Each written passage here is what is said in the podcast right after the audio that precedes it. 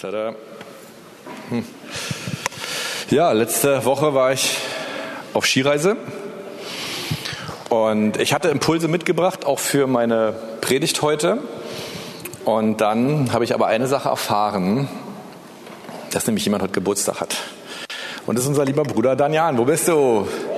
Steh doch mal auf, lass dich auch beklatschen. Alles Gute zum Geburtstag, Danian.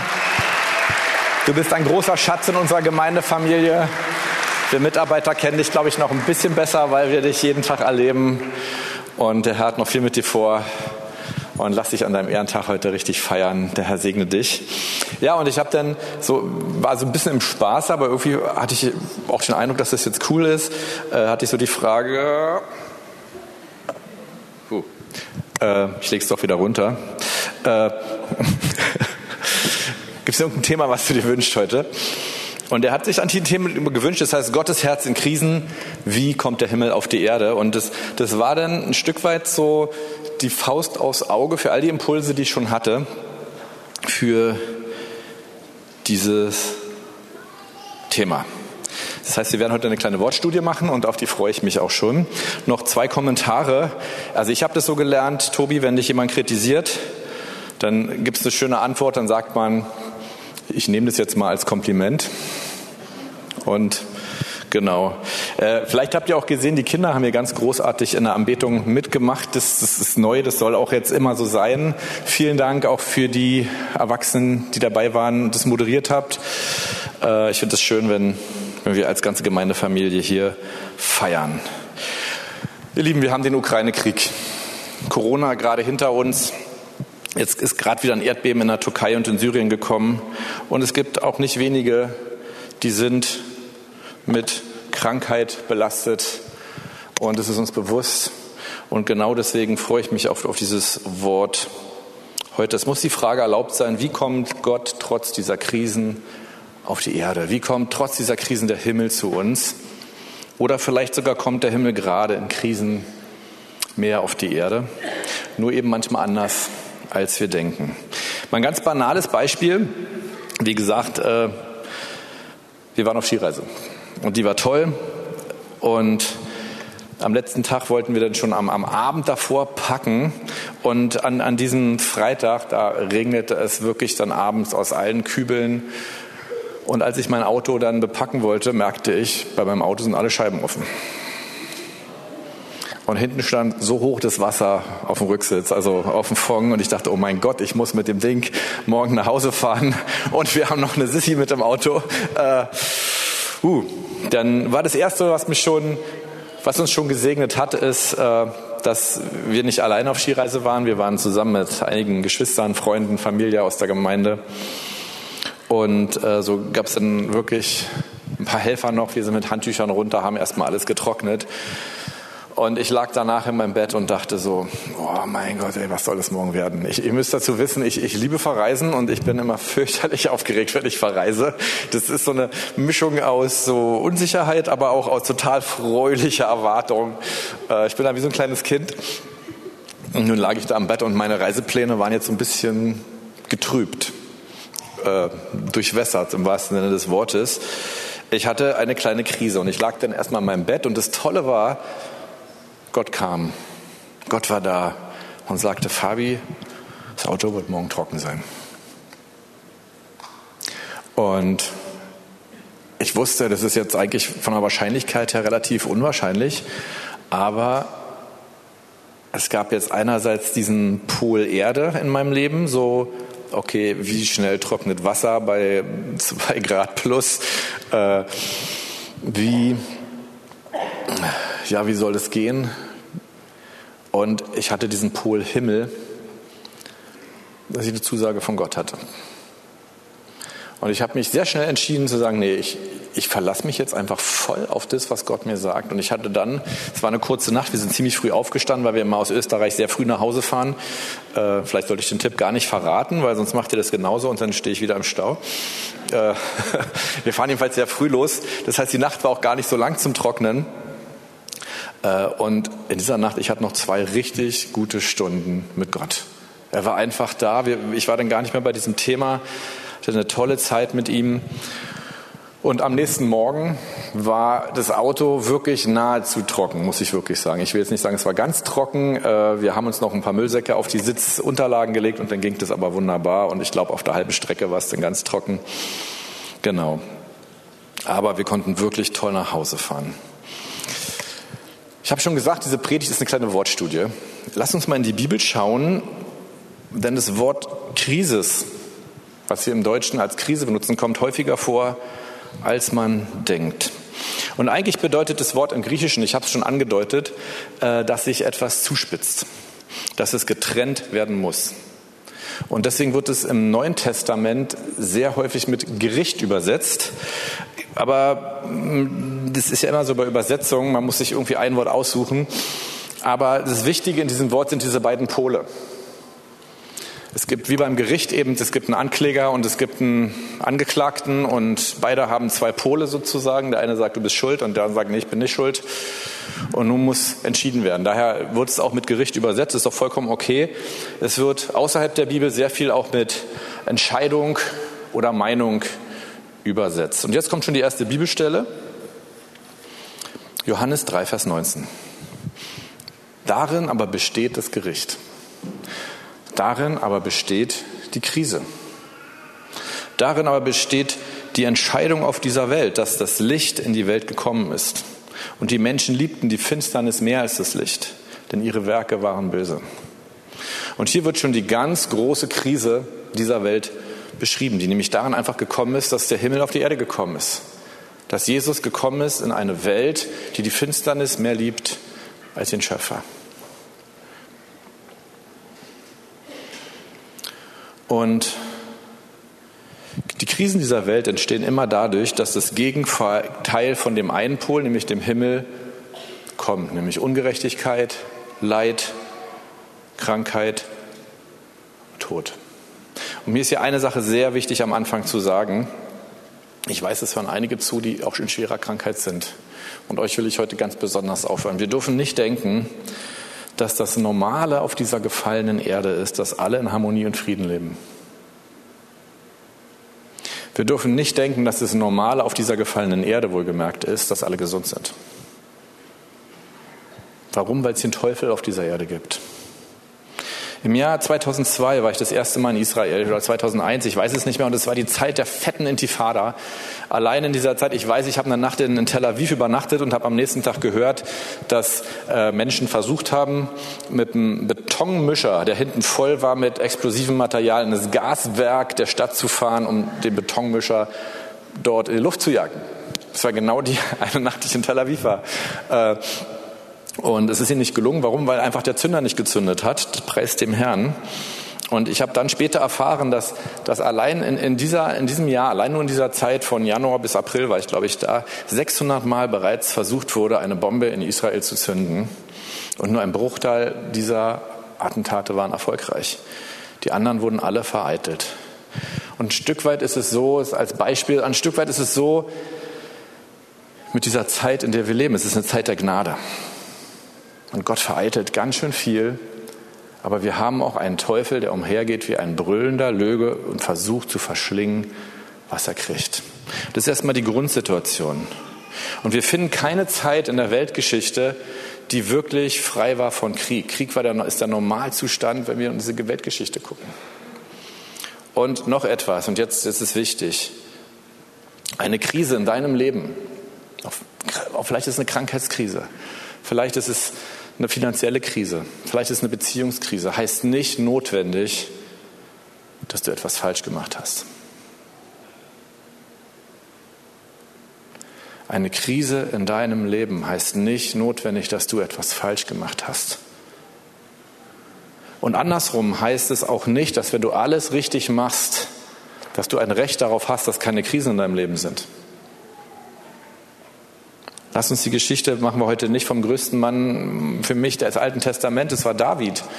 Und David war ein Mann, der, der so Gott gefolgt ist, dass selbst Jesus gesagt hat, ich, ich bin der Sohn von David. Dieser Glaube ist das, wo ich mich als Jesus ranhänge. Und dieses Leben von David war voll von Krisen. Und war es voll von, ein paar Krisen waren, weil er was falsch gemacht hat, ja, aber viele Krisen waren einfach, weil da Feinde waren, die ihn angegriffen haben. Der konnte überhaupt nichts dafür, dass sie ihn angegriffen haben. Auch dieses Wort fand ich toll von, von Christa eben, mit dieser Ungerechtigkeit, die, die widerfahren ist. Ihr Lieben, wir haben kein Recht darauf, auf dieser Welt, dass uns leider keine, dass uns keine Ungerechtigkeit widerfährt. Es ist leider so. Aber wir haben etwas, woran wir glauben, nämlich den Himmel und Jesus, was uns überwinden lässt. Und das ist wichtig, gerade in den Krisen, in denen wir stecken, weil wir als Christen, die in dieser Welt leben, immer in einer Krise sind. Denn wir leben als praktisch ein Vertreter des einen Pols des Himmels von Jesus. Wir leben in einer gefallenen Welt die, wie wir gerade gehört haben, andere Dinge mehr liebt als Gott und uns. Du bist also ein Problem. du bist ein Troublemaker, wie es so schön heißt. Aber, und jetzt kommt ja der tolle Punkt, du bist auch ein Friedensstifter. Nur, dass der Friede Gottes manchmal anders aussieht, als wir denken. Und es gibt hier einen Niveauunterschied. Ja? Das Thema ist ja, wie kommt der Himmel auf die Erde? Es gibt hier einen Niveauunterschied. Der Himmel er zieht uns hoch. Er besteht aus Liebe, er besteht aus Gottes Lösung, aus Friede, aus Heilung und Wiederherstellung und Auferbauung. Die Erde, ich sage nur Gravity. Ja, gibt es ein cooles Lied, äh, John Mayer. Hm. Alles auf der Erde zieht uns runter. Das ist automatisch so. Das ist nicht, weil wir was falsch gemacht haben. Alles auf dieser Erde wird uns runterziehen. Hat Herr Newton schon festgestellt mit seinem Apfel. Selbstsucht, Krieg, Krankheit, Zerstörung, Depression. Und es ist unsere Entscheidung für Jesus und den Himmel. Und dieses Wort Entscheidung bedeutet ja auch Krise. In den Krisen der Welt und unserem Leben, welches den Himmel auf die Erde bringt. Und deswegen habe ich dieses Beispiel Skifahren heute gewählt, weil es, äh, da will ich einiges dran veranschauungen, weil auch beim Skifahren gibt es zwei Pole. Es gibt den Berg da oben und es gibt das Tal da unten. Und umso stärker diese beiden Pole sogar aufeinander kommen, umso stärker die Krise dazwischen ist, umso schneller fährt man, umso mehr Kraft erlebt man. Oder umso mehr mault man sich. Und äh, wir sind sehr dankbar, dass wir unbehelligt von unserer Skireise zurückgekommen sind. Ich habe gehört, andere nicht. Äh, und egal wer schuld ist, ja, der Pol des Himmels hat Heilung für dich. Gott hat Heilung für dich, auch für Skiunfälle. Äh, zurück zu meinem Beispiel mit dem nassen Auto. Ich habe es ja bewusst als erstes geredet. Was hat es mit einer Krise zu tun? Es geht darum, wem vertraue ich in einer Krise. Äh, und unser wirkliches Vertrauen in Krisen, äh, unser wirkliches Vertrauen in Gott können wir erst wirklich beweisen, wenn wir in Krisen sind. Wenn wir ständig versuchen, Krisen aus dem Weg zu gehen, werden wir eigentlich nie erfahren, was wir wirklich geglaubt haben. Äh, ich nehme mal ein Beispiel. Ich hatte, ich hatte, ich war auf dem Sportgymnasium, äh, obwohl ich damals nicht besonders sportlich war, aber ist ja egal. Mm. Und das Coole aber war, dass mein, mein, mein Klassenlehrer war ein Sportlehrer auch. Äh, und er hatte die coole Idee, lass uns als Klassenreise eine Skireise machen. Meine Eltern fanden die Idee nicht so cool, weil es natürlich hieß, die Reise wird ein bisschen teurer als sonst. Mm, aber dadurch hatte ich einen Zugang zu etwas, wozu ich sonst nie einen Zugang bekommen hätte, nämlich das Skifahren. Und ich war dann äh, leider, als die erste Reise kam, konnte ich nicht mitmachen. Weil ich, ich hatte so ein paar Entwicklungsprobleme mit meiner Hüfte und deswegen, äh, die hat ziemlich wehgetan und ich durfte nicht auf die Skireise mit. Das war, glaube ich, in der, in der achten Klasse. In der zehnten Klasse konnte ich da mitfahren und allerdings meine Klasse, die hatten ja schon eine Skireise, die waren viel, viel besser als ich. Und auf der ersten Reise habe ich natürlich gesagt, gut, ich mache den Anfängerkurs mit, war auch besser so und habe dann Anfang gelernt und habe eigentlich total darunter gelitten, dass ich die ganze Skireise überhaupt nicht mit meiner Klasse zusammen war, sondern mit so einem, den doofen Achtklässlern. und, äh, und dann hatte ich in der 11. Klasse noch eine Skireise und da habe ich gesagt, egal, ich will mit meiner Klasse zusammen sein, ich jage den irgendwie auf diesen zwei Brettern hinterher, kostet es, was es wollte. Die sind nur noch schwarze Pisten gefahren bis dahin, wozu mir auch tatsächlich so ein bisschen die Skills fehlten, so dass äh, meine Technik sich auch nicht unbedingt verbessert hat auf der zweiten Skireise. Ich, ich war so ein richtiger Skikrepel eigentlich dann auf dieser zweiten Reise. Aber was ich schon immer gelernt habe, ist, umso besser man Skifahren kann, umso weniger Kraft kostet es einzufahren. Und ich habe mich auf der letzten Skireise tatsächlich so mit Gott gefragt, gilt dieses Prinzip auch für unseren Glauben? Das heißt, umso mehr Erfahrung ich im Glauben habe, kann ich das dann umso leichter sozusagen glauben. Oder ist, ist mein Leben dann leichter oder, oder auch vielleicht krisenloser? Was ist die Antwort? Also ich fange erstmal mit dem Statement an. Skier sind nicht für ebenen Grund geschaffen. Und du auch nicht. Du bist für Krisen geschaffen. Du bist so gebaut, dass du die Krisen deines Lebens, die Krisen dieser Welt, dass du sie meistern kannst. So hat Gott dich geschaffen.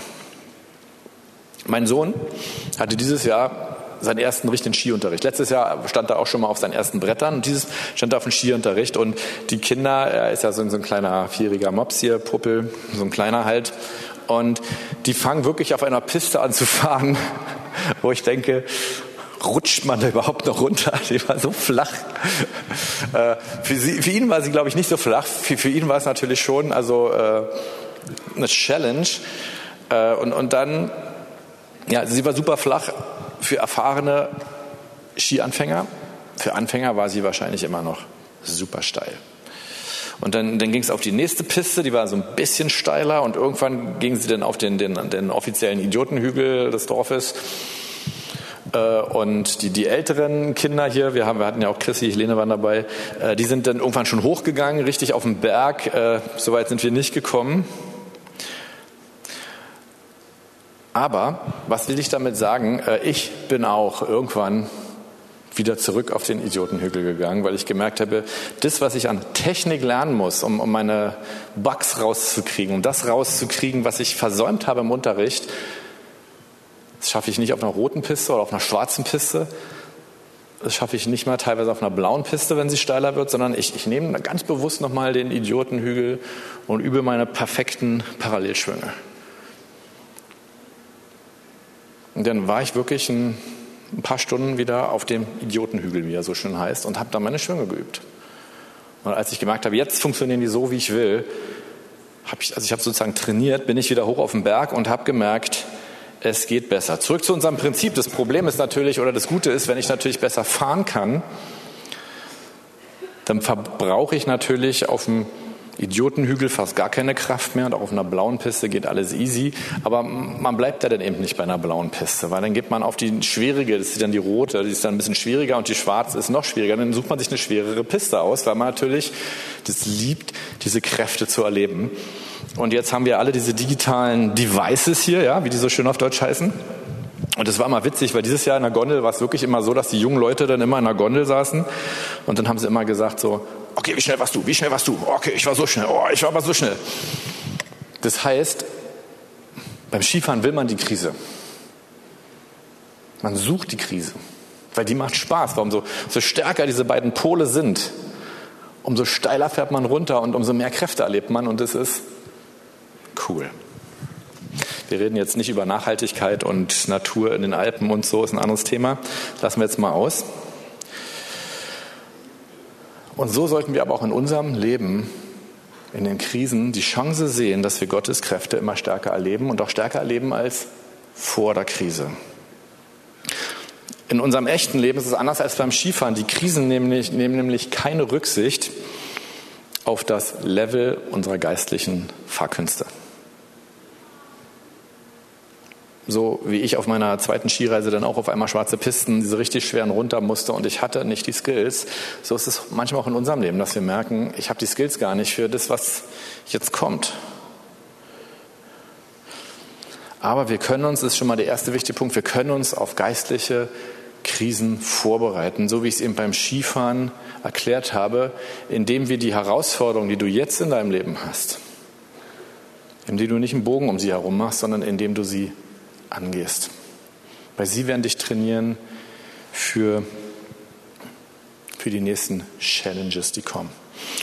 Meine Frau und ich, ja, wir, wir wollen bei unserem Sohn in der Erziehung, wir wollen nichts dem Zufall überlassen. Das heißt, wir beschäftigen uns auch immer mit der Literatur und so und haben jetzt zusammen ein Seminar geguckt über äh, Umgang mit aggressiven Kindern. Also nicht, dass ihr jetzt denkt, unser Kind ist aggressiv, aber wir wollten eben nichts dem Zufall überlassen. Und da haben wir ein Seminar vom tollen Autor bekommen, der Dr. Gordon Neufeld. Der hat sogar ein eigenes Institut gegründet in den Vereinigten Staaten. Und ich fand das, was er gesagt hat, sehr, sehr gut. Hm? Kanada, Kanada, Kanada. Das ist natürlich ganz was anderes. Ähm, und ich will es mal ganz kurz zusammenfassen, was er über Frustration gesagt hat. Weil ich habe, das hat mir in der Seelsorge danach sehr geholfen, auch mit anderen und auch mit mir selber. Frustration ist immer der Grund, es ist die Ursache. Die Ursache, dass Menschen aggressiv werden, ist selten, dass sie mit ihrer Aggression was erreichen wollen, sondern es ist ihre schlechte Reaktion auf Frustration. Ich bin frustriert, weil irgendwas schiefgelaufen ist und bin nun frustriert. Und die schlechteste Reaktion ist Aggression. Ich werde einfach mal aggressiv und bin sauer und schlag um mich oder irgendwas, um damit irgendwie Luft zu machen. Die zweite Form, die es aber auch gibt, ist die einfachste Lösung, die die meisten Menschen wählen, wenn sie frustriert sind, nämlich Kompensation.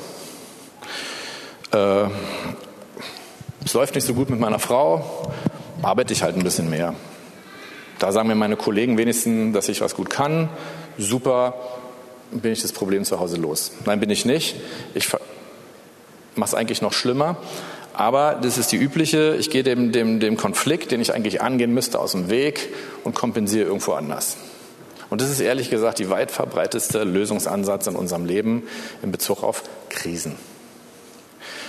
Und die dritte Lösung ist die beste, nämlich reflektierter Umgang mit unserer Krise und wir gehen die Krise an und wir lernen aus ihr. Und der Punkt zu sagen, lass uns unseren Krisen im Leben stellen, der sagt sich einfach. Aber ich weiß, dass, dass wir hier alle sitzen mit irgendwelchen Krisen in unserem Leben, die wir nicht angehen, weil wir noch kompensieren können. Und ich weiß, dass es ja andere gibt, die müssen jetzt ihre Krisen angehen, weil, sie, weil die Uhr tickt. Und wir fühlen uns nicht so richtig darauf vorbereitet, richtig mit ihr umzugehen. 1. Johannes 4, Vers 17. Darin ist die Liebe bei uns vollkommen geworden, dass wir Freimütigkeit haben am Tag der Krise. Denn gleich wie er ist, so sind auch wir in dieser Welt. diese Stelle, die ist so deep, wenn wir sie im Bezug nicht irgendwie auf das äh, letzte Gericht oder so lesen, was auch wirklich in diesem Text so nicht drinsteht, sondern auf die Krise, auf die Entscheidung, die wir jetzt treffen müssen. Und Jesus ist auch durch die Krisen der Welt durchgegangen. Er hat sogar die, die Sünden der ganzen Welt auf sich geladen. Er ist am Kreuz gestorben, um für uns den Weg frei zu machen. Aber das Tolle, was wir lesen, wenn wir geübt sind in Krisen, dann erfahren wir in ihnen sogar Freimut. Dann kommt der Punkt, wo das, was für andere ein steiler Hügel ist, für uns auf einmal etwas ist, wo wir sagen, da komme ich gut runter. Ich habe ich hab die Skills so wie ein erfahrener Skifahrer die roten und die schwarzen Pisten sucht.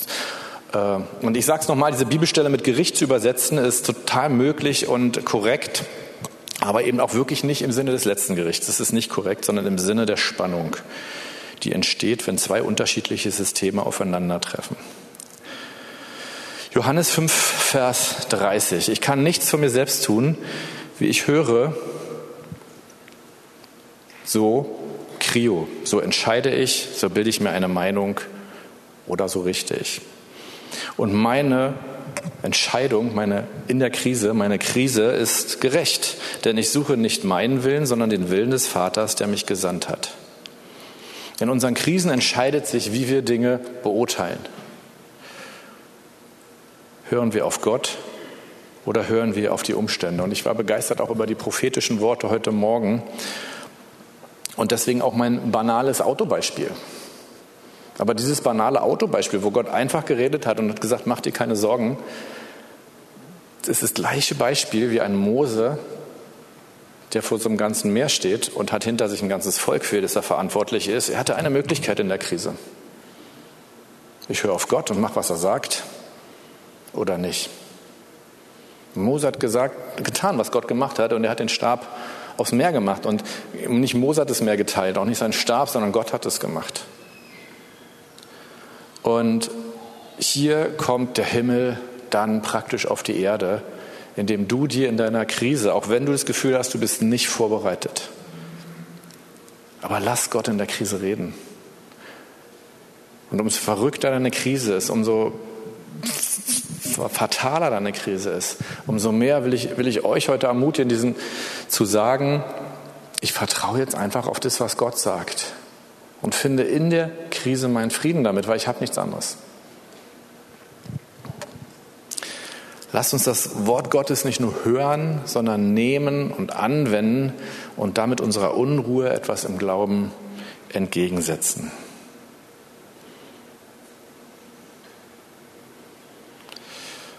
Mehr braucht es in der Krise nicht und mehr gibt es in der Krise auch ganz häufig nicht wirklich. Und ganz im Gegenteil, in der, in der Krise ist ja nicht nur das prophetische Wort, was zu dir reden will.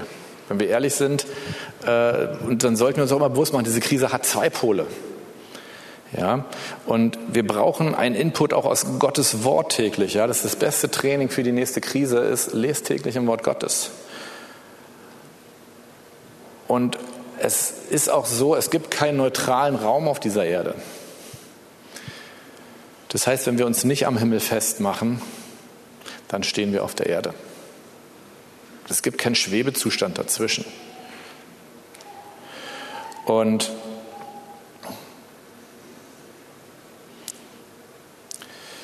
es gibt noch eine zweite Sache, die in der Krise hilft. Das prophetische Wort das Festhalten an seinem Wort, aber auch noch eine zweite Sache. Und die Kraft dieser zweiten Sache entdecke ich auch immer mehr. Und sie ist großartig. Ich habe schon gesagt, hm, dass Krisen in deinem Leben nicht notwendig entstehen, weil du was falsch gemacht hast. Und das auch nicht notwendig, wenn du alles richtig machst, du keine Krisen hast. Aber es gibt etwas in dieser Situation und die Kraft dessen, die entdecken wir gerade neu.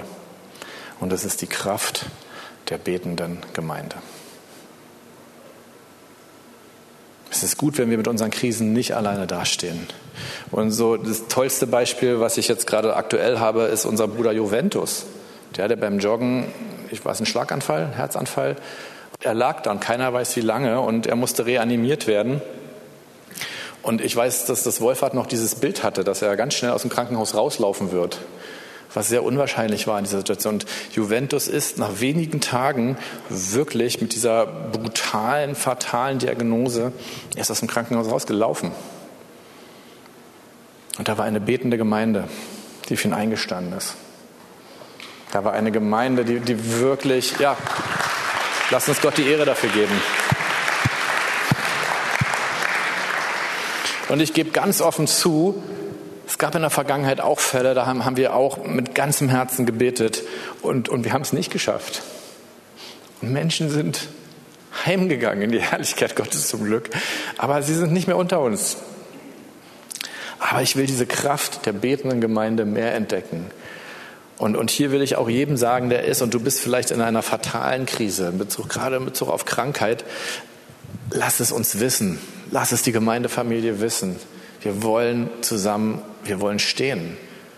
Weil es gibt einen Teufel, der umherläuft. Und der guckt, wen er findet. Und wenn du in einer solchen Krise bist, dann wollen wir als Gemeinde auch uns um dich rumstellen im Gebet.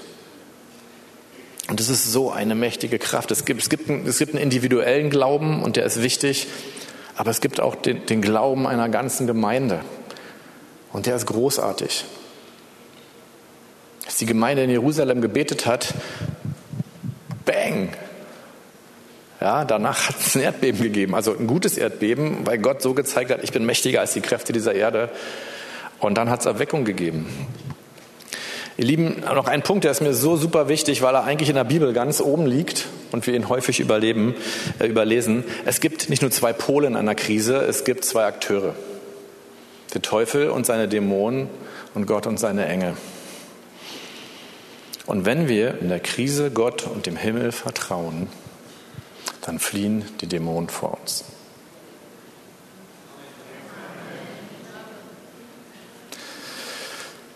Puh. Ich will euch was verraten. In Markus 16, Vers 17 und 18, da steht als erstes Zeichen, was denen folgen wird, die Jesus nachfolgen, Dämonenaustreibung. Man denkt ja, man darf in dieser kulturellen, kultivierten Zeit, in der wir leben, gar nicht mehr über dieses Thema reden, aber es steht ganz oben in der Bibel, es liegt ganz oben drauf. Das zweite Zeichen ist übrigens, sie werden in anderen Sprachen reden. Das heißt nicht, du musst jetzt eine Fremdsprache lernen, sondern hier ist, hier ist, glaube ich, wirklich das Beten im Geist in anderen Sprachen gemeint. Das sind die ersten beiden Zeichen, die Jesus selber nennt, wenn wir ihm nachfolgen. Das erste Zeichen ist Dämonenaustreibung. Wenn wir auf dieser Erde leben, die runterzieht, die zerstören möchte, wo alles irgendwann zu Staub zerbröselt. Mit Gottes Kraft und Gottes Liebe leben auf Gott hören und den Willen des Vaters tun, dann wird diese Erde ein Problem haben, aber sie kann diesem Problem nicht widerstehen, weil hinter uns der Gott steht, der Herr im Himmel und auf Erden ist, nämlich Jesus Christus. Und das heißt, dann werden die Dämonen ausfahren. Das ist sehr damit verbunden, und mit diesen Zeichen, lass uns damit rechnen, weil wir uns bewusst machen, wir, wir müssen anders leben als dieser Welt. Wir sind, nicht in, wir sind zwar in der Welt, aber wir leben jetzt nicht und gehen arbeiten und haben unsere Familie und obendrauf machen wir noch so ein bisschen christliches Sonntagstopping. Dann wird es nicht funktionieren. Aber wenn wir wirklich in vollkommener Liebe zu Jesus leben wollen, wie wir es eben im Johannes geredet haben, dann, dann leben wir in dieser Krise in der Welt, nämlich dass Jesus gekommen ist und dann lass uns damit rechnen, dass wir einen sichtbaren Unterschied machen, auch an der Stelle. Und mein letztes Thema hm, ist auch sehr endzeitlich. Warum sagt die Bibel an vielen Stellen, und, und ich gehe jetzt nicht auf unterschiedliche Endzeittheorien ein, wer da Fragen hat, kann das nächste Mal mein Endzeitseminar kommen. Äh, das jetzige ist fast vorbei. Warum sagt die Bibel, dass am Ende immer mehr Kriege, immer mehr Erdbeben, immer mehr Krisen kommen werden? Das heißt, die Situation, in der wir gerade sind, wie gesagt, die ist ein Stück weit auch ein Normalzustand. Nicht schön, aber die Bibel sagt es. Gott macht nicht die Krisen. Die Krisen schafft die Erde ganz alleine zu machen. Und sie werden immer Teil dieser Welt sein, solange es einen Gott und einen Teufel gibt. Aber Gott will Menschen wachrütteln durch Krisen. Er will diese Krisen nutzen. Und da kommen wir ins Spiel, dass sich das Leben von Menschen verändert. Und allein durch die Mitarbeiter von Juden für Jesus in der Ukraine, da habe ich die Zahlen genau und wir führen auch gut Statistik, haben sich jetzt während des Ukraine-Krieges, und es sind weniger Mitarbeiter in der Ukraine als vorher, weil da einige auch geflüchtet sind, aber es haben sich zehnmal mehr Juden für Jesus entschieden als im Jahr davor. Gott ist, Gott ist so gut.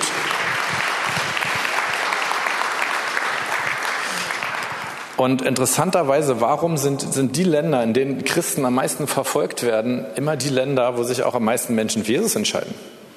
Weil der Unterschied zwischen den beiden Polen immer deutlicher wird. Und sich die Welt fragt, warum leben diese Menschen ihren Glauben, wenn sie dafür getötet oder verfolgt werden?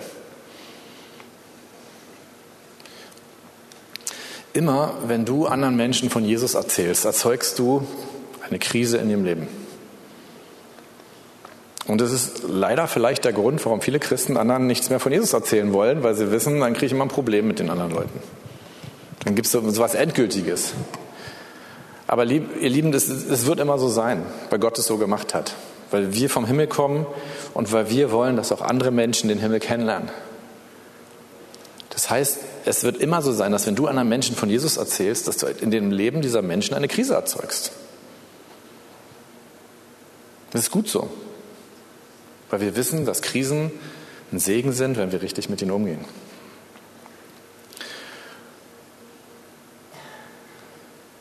Lass uns die Herausforderung annehmen, in der Krise, in der du steckst, auf Gott zu hören und habe den Mut, das zu tun, was er sagt. Lass uns hören, was der Vater dazu sagt. Das war nicht toll, das, das Wort, auch das prophetische von Tobi dazu. Äh, lass, uns, lass uns wirklich den Vater in den Krisen erleben. Auch das, was, was Chrissy beim letzten Lied gesagt hat. Das ist jetzt, das war so, so ein Flow, ihr habt das alles vorbereitet. Ich dachte, wie cool ist das denn? Äh, gerade in der Krise, wenn wir gerade in der Krise stecken, vielleicht in einer schlimmen Krise, in einer sehr fatalen Krise, zu sagen, aber ich werde den Gott des Himmels anbeten. Ich werde in dieser Krise sagen, dass ich am Himmel hänge, dass ich an Gott glaube, dass ich meinen König anbete und ihn sogar liebe. Und auch das Wort von Petra, der Helm des Heils. Ist, beim Skifahren ist es wie auf der Erde, habe ich schon gesagt, ja, und wir haben genug schlechte Beispiele, so wie Michael Schumacher oder so, ja, die, die sind Ski gefahren und haben sich sehr schwer verletzt, ne, trotz Helm sogar. Aber die Bibel nennt diesen Helm des Heils den Schutz unserer Gedanken. Weil es gibt zwei Akteure, die uns Informationen geben wollen, wie wir reagieren sollen, wie wir Dinge bewerten sollen, wie wir richten sollen. Und wir brauchen Gottes Schutz, damit wir uns in den Krisen richtig entscheiden, damit wir geschützt sind und auf Gottes Wort vertrauen und auch nicht auf Umstände. Und Petra hatte dieses Wort des Helm des Heils, fand ich cool, passte richtig gut. Die Anbetungsgruppe darf schon mal nach vorne kommen.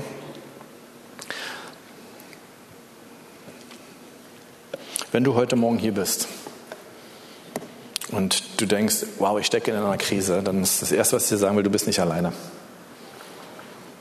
Dann da gibt es andere Menschen, viele Menschen in dieser Gemeinde, die mit dir zusammen den Himmel auf die Erde holen wollen. Und dass du auch das Ziel hast zu sagen, ich will jetzt nicht nur, dass mein großes Problem weg ist, sondern ich will durch diese Krise, in der stecke, ich will noch näher zu Gott kommen. Ich will, dass danach meine Offenbarung über Gottes Liebe und Vollkommenheit noch tiefer ist als vorher. Und deswegen, wir wollen heute Morgen für dich beten. Wir wollen hören, was Gott sagt. Und ich, ich will das gar nicht hier von vorne machen, weil dann würde ich auch ein bisschen das kaputt machen, was, was ich eben über die Gemeindefamilie gesagt habe. Das heißt, die Band kann, wenn ihr soweit seid, fangt ihr einfach schon so, so an. Äh, wenn du den Mut hast, dann dann, dann steh jetzt gleich auf, wenn wir beten wollen, dass die anderen um dich herum sehen, okay, du brauchst Gebet. Und lass uns damit auch ein Zeichen in der unsichtbaren Welt setzen, dass wir eine Gemeinde sind, die keins ihrer Schafe verloren gehen lässt, die hinterhergeht, die schützend sich drumherum steht, wenn ein Schaf angegriffen wird, die eine Phalanx bildet. Das ist schon meine Botschaft für heute, aber lass es uns tun, sonst sind diese Worte nicht viel wert. Lass es uns tun. Lass uns Gott heute Morgen fragen in deinen Krisen. Frag du ihn, Gott, was, was, ich will deinen Willen tun, Vater. Was sagst du mir? Und lass uns für all die als eine Gemeinde beten, die in der Krise drinstecken. Und wenn du Gott gar nicht kennst und sagst, ey cool, ihr glaubt wirklich, dass der Himmel hier heilt und dass Gott heilt, ja, glauben wir. Wir glauben, dass Gott Menschen rettet, dass sie nicht in die ewige Verdammnis gehen, sondern dass sie mit Jesus in Ewigkeit leben und wenn das Leben hier auf der Erde vorbei ist, im Himmel. Wenn du jemand bist, der sagt, wow, das finde ich cool, ich will, ich, ich will diesen Jesus erleben, dann kannst du jetzt auch gleich mit aufstehen und wenn Leute kommen, kannst du auch sagen, ey, betet mal für mich, ich, ich kenne diesen Jesus noch gar nicht, was, was muss ich tun, um gerettet zu werden? Und dann werden dir die Geschwister das erklären, ganz sicher. Aber lass es uns genau das jetzt tun. Ja, das heißt, äh, jetzt dürft ihr nicht aufstehen, genau, sondern lass uns am Anfang mal bitte an alle einfach nur die aufstehen, die sagen, ich habe eine Krise, ich brauche Gebet. In Krankheit, in Rettung, finanziell, irgendwas. Hab den Mut. Wir wollen jetzt einfach, dass danach sich den Geschwister um dich sammeln können und wir für dich beten.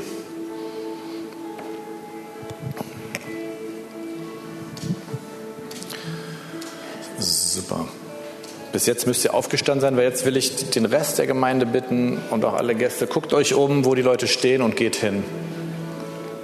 Fragt charmant, wofür ihr beten könnt und dann lasst uns zusammen für die Leute auf Gott hören. Und lasst uns genau das tun, was wir jetzt im Wort Gottes gehört haben. Ich bete schon mal von hier vorne und ihr singt dann einfach ein Lied in der Zeit, ne? Ich bete jetzt nochmal von hier vorne und ihr singt dann noch ein Lied. Jesus, wir danken dir, dass du auf die Erde gekommen bist, um Licht zu bringen. Dass du auf die Erde gekommen bist, um Rettung zu bringen, um Heilung zu bringen, um alle Werke des Teufels zunichte zu machen. Jesus, du bist in die Krisen dieser Welt gekommen und du bist die große Krise dieser Welt, weil du die, die Erde in ihrem Zustand nicht alleine lässt, sondern weil du mit Gnade und mit Liebe kommst. Und genauso beten wir jetzt im Namen Jesus, dass, ja, dass, dass wir alle als Gemeinde an dieser Stelle aufstehen, dass wir Troublemaker sind, die andere Menschen zu Jesus führen, dass wir Menschen sind, die andere Menschen in ihren Krisen begleiten, dass wir Menschen sind, die das Licht in die Finsternis bringen.